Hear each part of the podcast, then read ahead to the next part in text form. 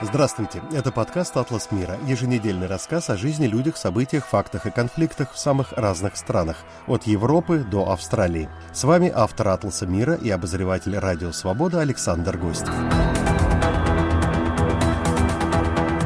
Без успехов. Почему у России в Сирии дела идут все хуже? О войне в Сирии в последние пару лет в мире стали, что очевидно, вспоминать меньше из-за множества других масштабных, тревожных и трагических событий. Однако сейчас случилось нападение группировки Хамас на Израиль, и во всем регионе возникла опасность полномасштабной войны, в которой могут быть задействованы так или иначе крупные внешние игроки, противостоящие друг другу – США, Иран, арабские государства, Турция и, конечно, Россия, а также и Сирия и Ливан, непосредственно граничащие с Израилем и официально находящиеся с ним все еще в состоянии войны. А что происходило в самой Сирии в последнее время? Насколько крепко сидит на своем троне с помощью российских и иранских штыков сирийский диктатор Башар Асад? И в какую сторону конкретно для Кремля сейчас там поменялась ситуация? Именно обо всем этом и пойдет речь в новом выпуске «Атласа мира». Цитата. Вот уже несколько лет, как Россия совместно с Ираном ставит себе задачу выдавить США из Сирии. Однако российское вторжение в Украину и вызванное им сближение Москвы с Тегераном привели к обратному эффекту. Присутствие США в регионе, наоборот, растет. Теперь у Вашингтона появились ясные мотивы для продолжения своей кампании там. Чем сильнее Россия увязнет на Ближнем Востоке, тем сложнее ей будет воевать в Украине. Конец цитаты. Обо всем этом в статье под заголовком «Забытый фронт», опубликованной недавно Международным экспертно-аналитическим фондом Карнеги, пишет политолог-востоковед и знаток Ближнего Востока Никита Смагин. Сегодня именно он мой собеседник. Я попросил Никиту Смагина ответить на многие мои вопросы, связанные и с Сирией, и с дальнейшими планами Кремля в отношении этой страны, и в целом с абсолютно новой ситуацией, возникшей сейчас на всем Ближнем Востоке. Как стало сейчас известно, в результате нападений на военные базы США в Ираке и в Сирии в последнюю неделю ранения получили более 20 американских солдат. И ответственность за эти нападения взяли на себя действующие там шиитские проиранские группировки. Так вот, насколько события последних недель все изменили? И что именно теперь может начаться и в Сирии? И может ли она стать полем больших боев? В каком-то смысле она уже стала действительно каким-то полем боев. Израиль наносит удары по Сирии. Несколько раз уже это было, э, в том числе по аэропортам сирийским в Алеппо и в Дамаске. Действительно есть удары про иранских группировок по позициям США. И в Сирии, как вы сказали, в Ираке хуситы йеменские вдруг активизировались и даже в сторону Израиля запустили ракеты. Это скорее история про какой-то более широкий фронт проиранский, который пытается как-то себя обозначить. Но то, что происходит сейчас, это уже неоднократно происходило до этого и без всякого обострения вокруг э, Газы. По крайней мере, если мы берем Сирию и Ирак отдельно, то неоднократно. И по аэропорту Израиль наносил удары, и ракеты летели в сторону американских э, баз и объектов. Э, так что ситуация обостряется, но сказать, что вот сейчас началась какая-то новая фаза, пока, наверное, рано. И, конечно же, в первую очередь, когда мы говорим про обострение, то мы смотрим на Ливан, имеется в виду обострение вокруг Палестины и Израиля сегодня. То есть это первая такая потенциальная точка, где может быть второй фронт для Израиля. Сирия тоже возможно, но все-таки уже позже, и тут, скажем так, должно больше факторов произойти, чтобы Сирия оказалась действительно вовлечена в это противостояние с Израилем, и там действительно открылся какой-то второй, третий фронт.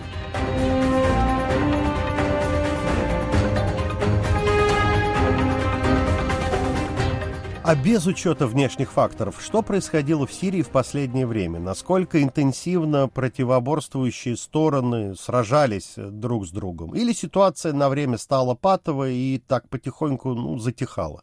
Она, конечно, э, совсем не так интенсивна, как это было во времена гражданской войны. То есть гражданская война, сложно сказать, что она прям совсем закончилась в Сирии, но уже, в общем, совсем другая интенсивность. Тем не менее, последний там год примерно есть некоторая активизация исламского государства. Это оставшиеся отряды э, того ИГИЛ, который э, наводил ужас там на весь мир, да, еще несколько лет назад. Помимо этого были обострения в районах, которые контролирует Баш Башар Асад, э, связано это со социально-экономической ситуацией. Ну и в остальном есть некоторое постоянное какое-то противостояние Турции и курдских формирований в Сирии. Потом э, есть какое-то тоже постоянное противостояние правительства Башара Асада и сил, которые его поддерживают, в том числе России, с определенными отрядами в Сирии. То есть это недобитая позиция, скажем так. В общем, обычная движуха для Сирии последних лет, извините уже за не очень литературный термин, но при этом некоторое обострение все-таки было чуть более интенсивно, чем последние там 2-3 года. За последние лет 12 мы видели, насколько запутанной все дальше и дальше становилась сирийская война. И, как я понимаю, по-прежнему, по большому счету, там представлены как действующие игроки, ну, те же группировки, стороны и силы, хотя ясности больше не стало. Но Конкретно для Кремля ситуация в Сирии в целом на Ближнем Востоке поменялась ли за последнее время в худшую сторону? Особенно с учетом того, что происходило в последние, опять-таки, пару недель, с учетом нападения Хамас на Израиль и всего того, что за этим последовало. Ситуация действительно поменялась для России не только на Ближнем Востоке, а вообще во всем мире с момента начала войны в Украине. То есть это вот некоторая такая базовая история, которая повлияла ну, на все, с чем связана Россия и с Ближним Востоком тоже. То есть в первую очередь история в том, что Ближний Восток стал намного более значим для России, чем он был до этого. Значительно возрос товарооборот, в первую очередь с Турцией. 70 миллиардов, по-моему, называется сумма товарооборота России и Турции, и при этом там транзит переориентирован через Турцию.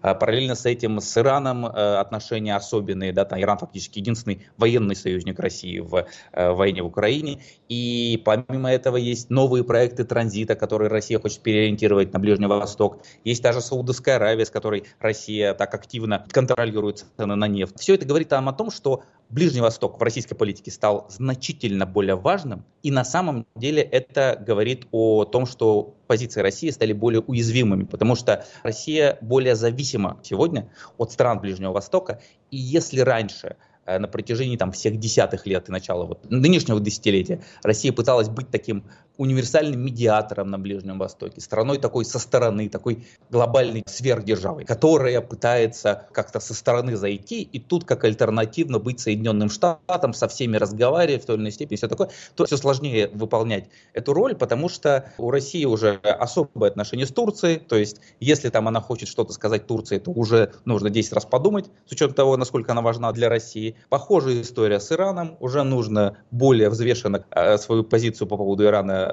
осуществлять и так далее, и так далее. Россия в этой ситуации, конечно, с одной стороны, вроде как приобретает все больше взаимодействия, контакты, но конкретно ее роль как вот э, такой страны, которая может не считаться с чем-то или больше лавировать, больше балансировать, она все, все больше уменьшается. Конкретно говоря о Сирии, вы писали в одной из своих статей, что до сих пор положение России в Сирии было далеко не критическим, но становилось все хуже и хуже, потому что Сирия не стала, образно говоря, безопасным плацдармом для российских войск, которые там есть. Она, наоборот, больше генерирует кризисы, пусть пока и локальные. И это вы писали еще до нападения Хамас на Израиль. Да, как началась украинская кампания, то для России Сирия стала таким объектом, то есть это такой актив, который, с одной стороны, нельзя ни в коем случае бросать, ну, в глазах, по крайней мере, Кремля, а с другой стороны, хотелось бы, чтобы эта военная операция не отвлекала от основного фронта. Надежда была скорее на это, поэтому были в 2022 году усилия по урегулированию ситуации, вроде как Москва делала некоторое давление на э, Дамаск, чтобы он с Турцией договорился, и чтобы как-то это все подуспокоилось, да, чтобы не отвлекало.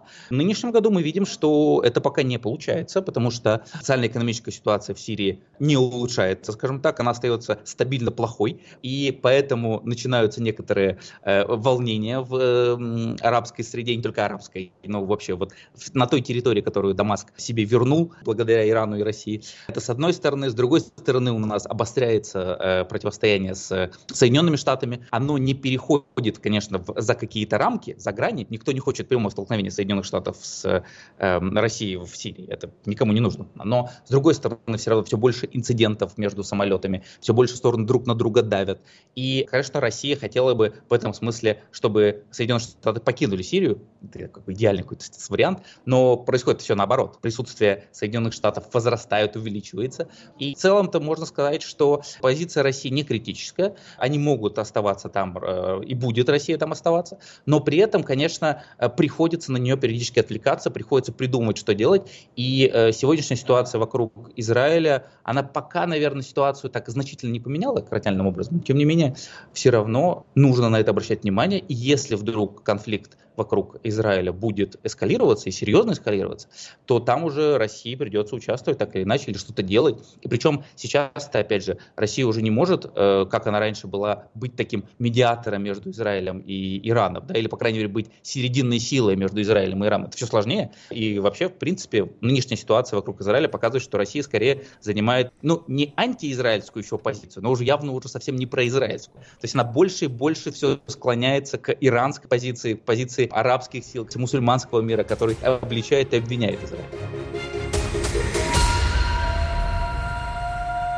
Но давайте разберем это детальнее. Вот правда ли, что фактически действия Москвы в Сирии-то, они стали в последнее время таким прямым продолжением стратегии Ирана, который пытался наращивать там давление, чтобы вынудить именно США оттуда уйти. И да, Россия, как бы раньше она свои действия антиамериканские в регионе, если координировала с Ираном, военно-политическое партнерство, с которым у нее, да, становится все более тесным, хотя не знаю, можно ли их назвать союзниками, это такие ситуативные партнеры все же, то теперь она просто идет за Тегераном, потому что выбора другого нет. По факту получается, что так. Но, конечно же, Россия не хотела оказаться в этой ситуации. И изначально, когда она входила в Сирию, мне кажется, даже и она не собиралась и Соединенные Штаты выдавливать. И Сирия больше выглядела как способ, наоборот, сделать как бы диалог, наладить с Западом. То есть некоторый такой способ новая точка, на которой можно с Западом о чем-то торговаться.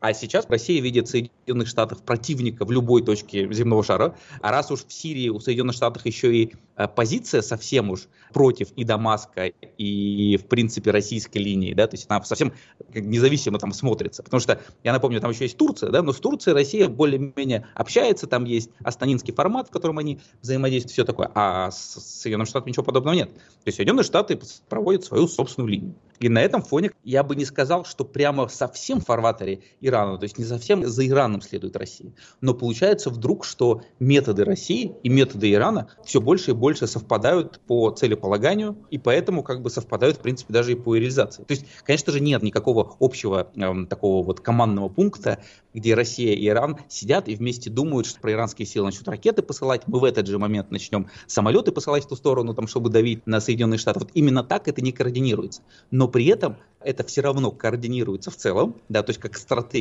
общая. И с другой стороны, стороны друг под друга подстраиваются. То есть если вдруг иранцы там видят, что есть некоторое напряжение между российскими самолетами и американскими, они могут э, в эту ситуацию воспользоваться ей и в этот же момент начать свои варианты давления. Я напомню, что иранские силы, у них такая традиционная стратегия, они запускают ракеты не очень точные и не очень мощные в сторону американских объектов, чтобы по ним не попасть. Как правило, так происходит. Они иногда попадают, но, как правило, они специально запускаются, чтобы просто обозначить свое давление. Что мы вот в эту сторону, мы тут находимся, и мы не хотим, чтобы вы были здесь. А Россия, в свою очередь, больше действует в сфере авиации. Сегодня, по крайней мере, она проводит маневры вокруг территории, которая патрулируется американскими самолетами, американскими беспилотниками. Вы слушаете, напоминаю, наш подкаст «Атлас мира». С вами Александр Гостев. Скоро мы к вам вернемся.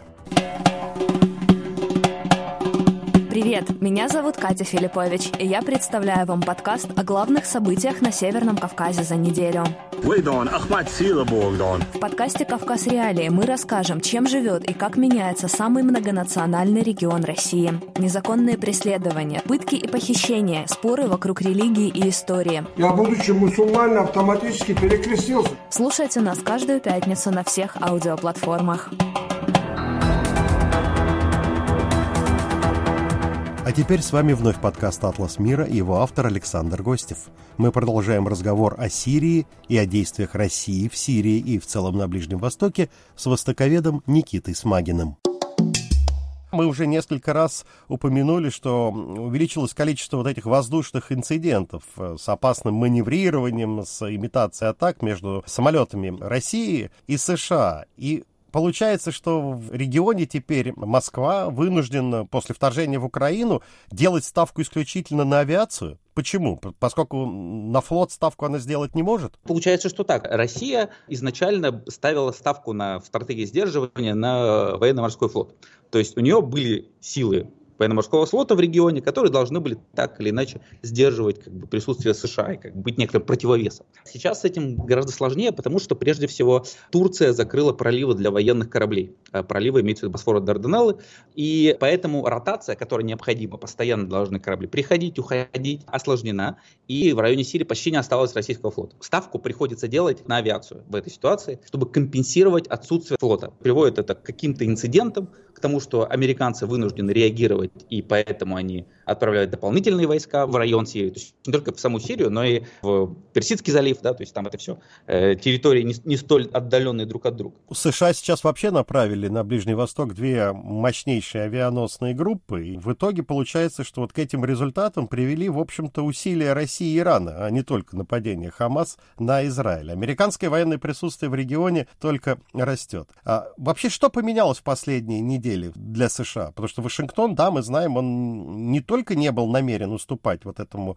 российско-иранскому давлению, но считал, что наличие некого такого дополнительного очага напряженности в виде Сирии отвлекает, в общем-то, российские силы от Украины. Но при этом в самом Вашингтоне очень многие же выступали и выступают против присутствия американских сил в Сирии. Вот эта целесообразность такого внимания, в том числе военного внимания американского в регионе, она там не раз ставилась под сомнение. Так вот, на фоне всех последних событий можно ли ожидать каких-то радикальных изменений в стратегии США именно и в отношении российского присутствия на Ближнем Востоке, и в отношении всего остального? Или, что называется, стало им не до того, и на все сил не хватит? Действительно, неоднократно ставилось под сомнение в США вообще необходимость оставаться в Сирии. И, в общем-то, Дональд Трамп у нас ближе всего был к тому, чтобы вообще все это свернуть.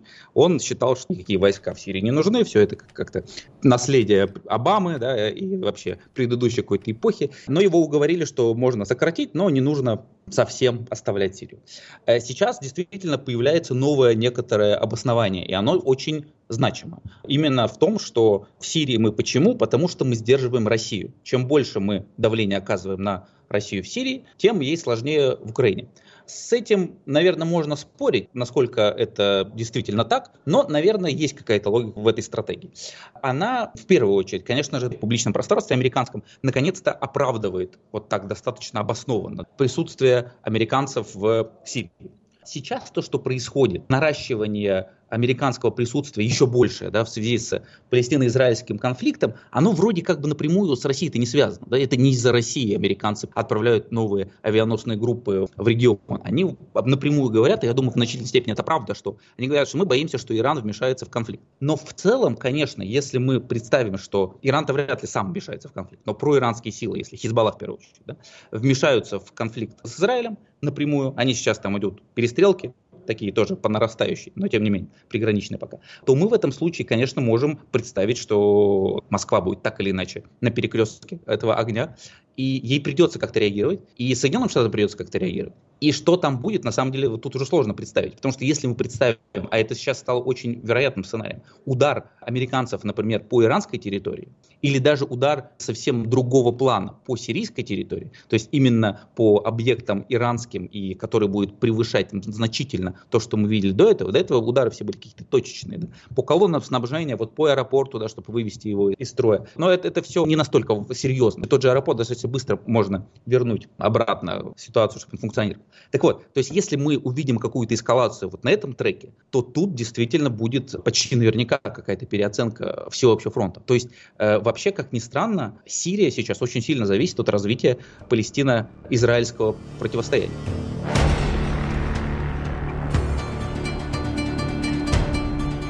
И все это еще ведь приходится на тот момент для России, когда ей до сих пор не удалось толком разобраться, что делать с наследием ЧВК «Вагнер» в Сирии. Может быть, там в начале в Кремле казалось, что как раз-то в Сирии заместить э, силы Евгения Пригожина будет проще, чем где-то там в других точках, потому что вместо вагнеровцев могут их место занять э, официально присутствующие в стране российские войска или другие ЧВК. Сейчас вот, например, ЧВК «Редут» на слуху. Ну, я так понимаю, что не просто у Кремля там все эти процессы проходят, и на ослаблении российского влияния это сказывается. Действительно, ситуация вокруг ЧВК Вагнер в Сирии оказалась не так проста, да, как, как могло показаться на первый взгляд. Получается, что в какой-то момент, по крайней мере, по тем утечкам, по тем, ну, у нас, разумеется, не может быть полной информации по поводу происходящего, но вот по тем обрывочным данным, которые у нас есть, в какой-то момент, это не так давно было, там где-то месяц назад, ЧВК Вагнер даже стали на грани чуть ли не военного противостояния с э, силами э, Министерства обороны. То есть были конфликты, было явно непонимание. И сейчас вроде нам, опять же, по обрывкам данных приходит информация о том, что постепенно его переориентируют на Минобороны, то есть они получают контракты, соответственно, от российской армии. И, видимо, процесс-то постепенно идет. Но тут, наверное, еще важнее, что ЧВК «Вагнер» занимался всеми теми вещами, которые российская армия вряд ли может, в принципе, нормально осуществлять. Это была некоторая попытка заручиться поддержкой на земле, какие-то контакты установить. То есть это вообще-то сложная достаточно структура, да, со своей разведкой, со своими политтехнологами, со своим влиянием на земле. Если говорим про Сирию, то это месторождения, в том числе нефтяные, которые они контролируют там. То есть это экономические активы. Э, то есть все это, что, в общем-то, армия-то российская не умеет делать.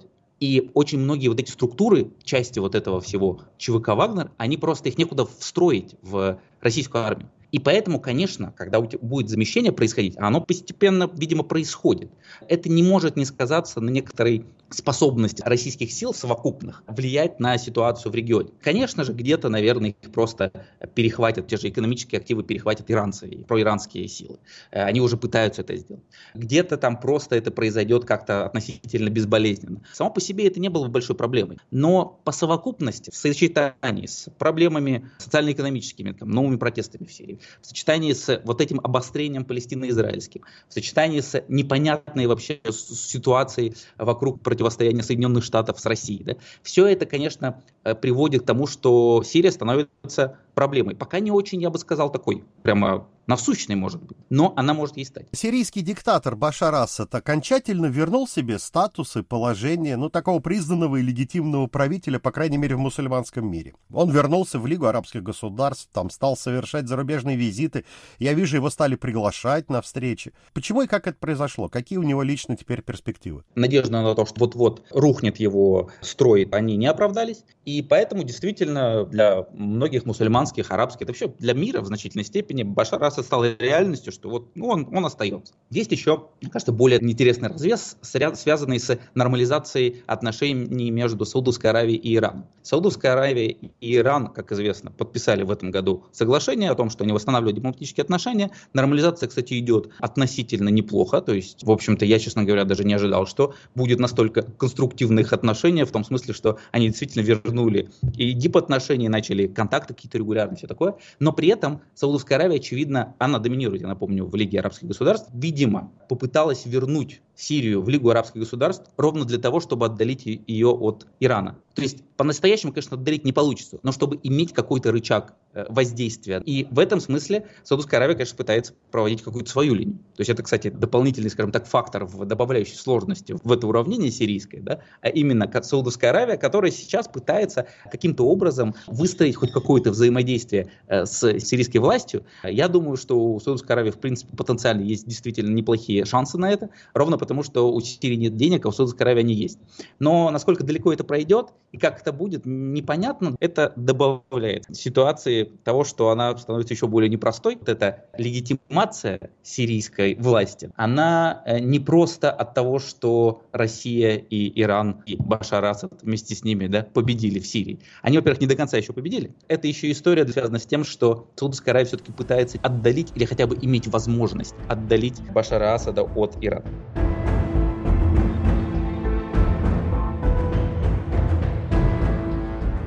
Мы все время говорим о том, что, получается, Башар Асад ну, совершенно не самостоятельная фигура. Ну вот он сидит на своем троне при помощи иранских, российских штыков. Вот его судьбу решает Саудовская Аравия. И при этом, хотя под свой контроль он большую часть Сирии вернул, но никакой нормальной жизни там, естественно, нет и быть не может. И идут постоянные протесты все равно против его правления. То есть вот все это такая жизнь на вулкане для него, для, для всех сирийцев. Я думаю, в целом да. И сегодня его самостоятельным игроком назвать ну, очень сложно. Другой вопрос, что Башар Асад, безусловно, хотел бы снова стать самостоятельным. И вот как раз Саудовская Аравия, на чем он пытается играть, судя по всему, это на том, что э, сирийская элита, я бы сказал, сказал бы даже, да, то есть не только сам Башар Асад, но и многие люди вокруг него, они, конечно, смотрят на вот эту иронизацию в первую очередь. То есть в первую очередь, конечно, Иран, там главная движущая сила. Э, Россия на земле-то присутствует достаточно ограниченно. У России более такие э, военно-политические цели, там, военная база своя, да, ну, плюс некоторое присутствие на земле, некоторые там месторождения, но не более чем. А Иран входит повсеместно просто. Он повсеместно в экономические активы проникает, свои силы проиранские повсюду пытается устанавливать, пытается сделать мечети, которые были суннитскими, шиитскими, да, и через них влиять и так далее, и так далее, так далее. То есть многим в Сирии это не нравится, и в том числе и элите Башара Асада. И в этом смысле, конечно, они хотели бы попытаться ну, вернуть себе какую-то субъектность. Другой вопрос, как это сделать и насколько это реально, потому что ну, влияние Ирана ну, слишком повсеместно, слишком значимо.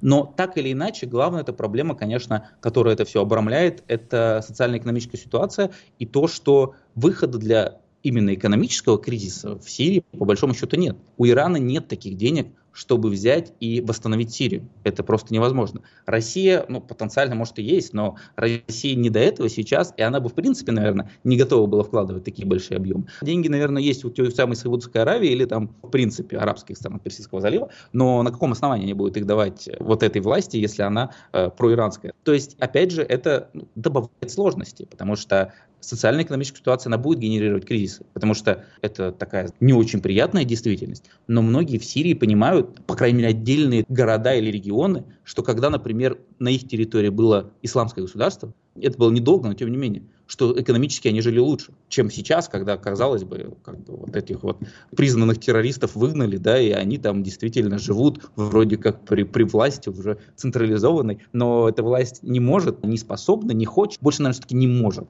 решать все эти проблемы. Так что это, конечно, вот постоянный некоторый хаос, который будет присутствовать. Я, честно говоря, слабо верю в новый виток гражданской войны, вот как он был до этого, да, мне кажется, все-таки большая часть людей все-таки сильно устали от войны, слишком долго не воюют. Но то, что какие-то вот элементы возмущения, которые регулярно будут переходить в восстание, какое-то влияние, в какие-то э, проникновения людей, перетекание э, людей из э, провластных регионов в группировки, которые не поддерживают сирийскую власть, включая, кстати, исламское государство тоже. Это, я думаю, реальность, и мы с ней будем иметь дело. Напоминаю, что это было мнение политолога-востоковеда Никиты Смагина. Спасибо, что были с нами. Наш подкаст «Атлас мира» всегда можно найти, скачать и послушать на самых разных платформах. От Spotify, Apple Podcasts и Google Podcasts до, собственно, нашего сайта свобода.орг. Ищите специальную студию подкастов «Радио Свобода» в Телеграме. Звукорежиссер этого выпуска Андрей Амочкин. А я, Александр Гостев, с вами прощаюсь на некоторое время. Всего доброго, не болейте и мира нам всем. Студия подкастов «Радио Свобода».